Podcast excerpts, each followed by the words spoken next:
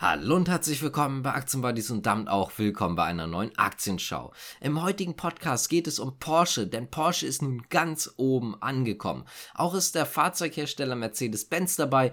Die wollen ihr Zukunftspotenzial komplett ausschöpfen. Als letzten Fahrzeughersteller haben wir dann heute noch Tesla vertreten. Dort läuft die Gerüchteküche um Produktionseinschränkungen in Shanghai ziemlich heiß. Ebenfalls in den USA geht es auch noch um Meta und zwar um ein Gesetz, welches Meta weiter in die Schranken weisen könnte. Und zu guter Letzt springen wir dann nochmal wieder nach China. Und zwar wollen wir uns dort China Evergrande angucken, ob dieser Konzern noch zu retten ist.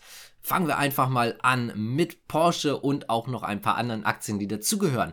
Denn Porsche wird bald in der Elite sein und zwar in der deutschen Elite. Porsche wird in den DAX aufsteigen. Das steht schon fest. Die Änderungen werden erst am 19. Dezember, am Montag, also in Kraft treten. Aber fest steht schon mal, dass mit Porsche dann der vierte Fahrzeughersteller bzw. Pkw-Hersteller im Index sein wird. Das heißt also Volkswagen, Mercedes-Benz, BMW und auch Porsche. Außerdem sind dann noch Zulieferer Continental und auch der Lkw-Hersteller Traton mit dabei. Alleine was die Pkw-Hersteller angeht, natürlich nicht von der Gewichtung her, aber von der Anzahl her 10% des kompletten DAXes alleine diese Pkw-Hersteller. Außerdem gibt es im S-DAX noch Änderungen. About You wird absteigen aus dem S-DAX. Medios wird absteigen, beziehungsweise absteigen ist falsch gesagt. Sie werden rausfliegen. Und auch Instone wird aus dem S-DAX rausfliegen.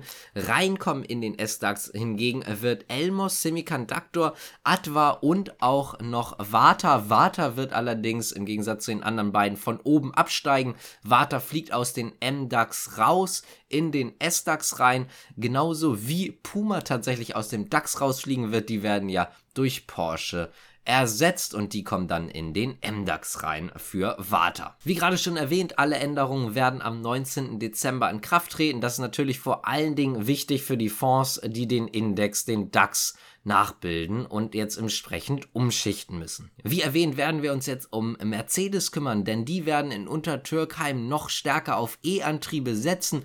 Aus einem Arbeitgeber- und Arbeitnehmervertreter Treffen hat man eine neue Betriebsvereinbarung aufgesetzt und die sieht vor, dass eine Verdopplung der geplanten Kapazitäten aufgebaut wird. Ab 2024 beginne dann der Hochlauf. Es werden dann insgesamt eine Million E-Antriebe in Untertürkheim Türkheim produziert. Mercedes-Benz stelle damit den Traditionsstandort in Neckartal zukunftsfähig auf. Das hat ein Vorstandsmitglied laut einer Mitteilung gesagt. Insgesamt produziert Mercedes mit rund 16.000 Mitarbeitern in Untertürkheim Arbeitskomponenten wie Motoren, Batterien, Achsen und auch Getriebe. Es gibt da noch mehr Mitarbeiter, die sich zum Beispiel auch auf die Bereiche Forschung und Entwicklung beschränken. Aber es geht jetzt natürlich vor allen Dingen um die Produktion und dort sind wie gesagt 16.000 1000 Mitarbeiter mit dabei. Damit kommen wir jetzt auch zum letzten Unternehmen im Fahrzeugherstellerbereich und zwar Tesla. Denn es gibt Gerüchte um die Senkung der Produktion in Shanghai. Diese Gerüchte sind gestern leider nach der Aktienschau hochgekocht, deswegen ist Tesla auch ziemlich stark unter Druck gekommen. Es geht dort darum, dass die Produktion um rund 20 Prozent reduziert werden soll, im Gegensatz zur Kapazität vom Oktober und auch November.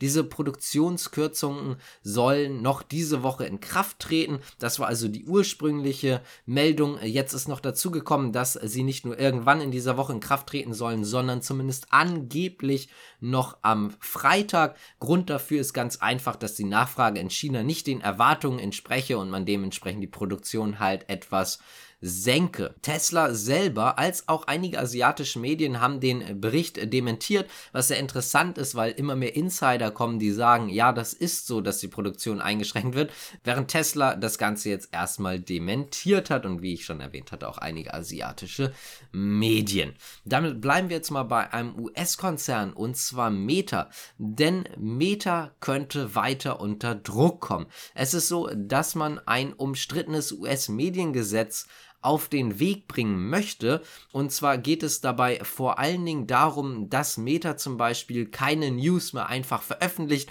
sondern dass Meta diese Unternehmen, die diese News veröffentlichen, also als Beispiel jetzt ein Verlag, dafür zahlen müssen beziehungsweise an dem Gewinn beteiligen müssen, den Meta mit diesen Nachrichten macht. Meta selber hat dazu gesagt, dass diese Unternehmen vor allen Dingen mehr davon profitieren, als Meta selber und das Ganze nicht umgekehrt ist und dieses Gesetz deswegen sehr, sehr unfair ist. Man muss auch einfach dazu sagen, es ist ein sehr, sehr umstrittenes Gesetz. Das ist jetzt also kein Gesetz, wo jetzt vielleicht irgendwie nur Meta dagegen ist, sondern dort gibt es doch deutlich mehr Gegenwind, auch aus eigenen politischen Reihen, die davon nicht ganz so begeistert sind. Natürlich die Industrie der Verleger sagt ganz klar, ja, wir wollen daran beteiligt werden, alles andere ist unfair. Wie gesagt, Meta zum Beispiel, aber auch generell Vertreter der Computerbranche oder einiger IT-Branchen sind ganz stark dagegen, weil man letztendlich auch schon mit Aufmerksamkeit in dem Fall bezahlt wird. Ein ähnliches Gesetz ist im Übrigen auch im März 2021 in Australien in Kraft getreten.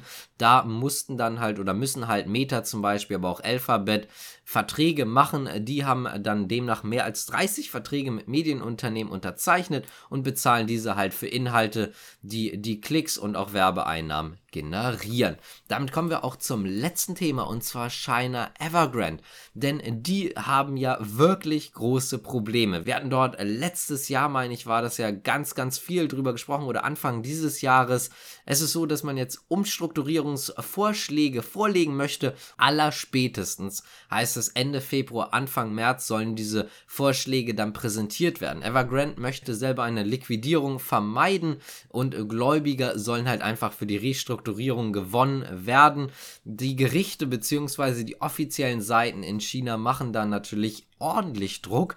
Ganz einfach deswegen, weil das Unternehmen aktuell sehr, sehr viel Geld kostet und man auch einfach schlichtweg das Problem hat, dass es zumindest Stand jetzt so einfach nicht weitergehen kann. Es kostet einfach unglaublich viel Geld. Deswegen müssen dort irgendwo Änderungen her. Insgesamt hat Evergrande mehr als 300 Milliarden US-Dollar Schulden angehäuft und man konnte Auslandsverbindlichkeiten in Höhe von über 22,7 Milliarden US-Dollar nicht mal bedienen. Das heißt also, die Liquidität ist nicht gerade hoch, um das jetzt mal ganz freundlich zu sagen. Die Liquidation hat Evergrande bisher immer abgelehnt und setzt stattdessen gerade lieber auf eine Umschuldung. Ob das Ganze dann so passiert, das wird sehr, sehr interessant. Es kommt natürlich vor allen Dingen darauf an, wie gut die Umstrukturierungspläne dann sein werden oder wie glaubhaft es sein wird, dass das klappen kann.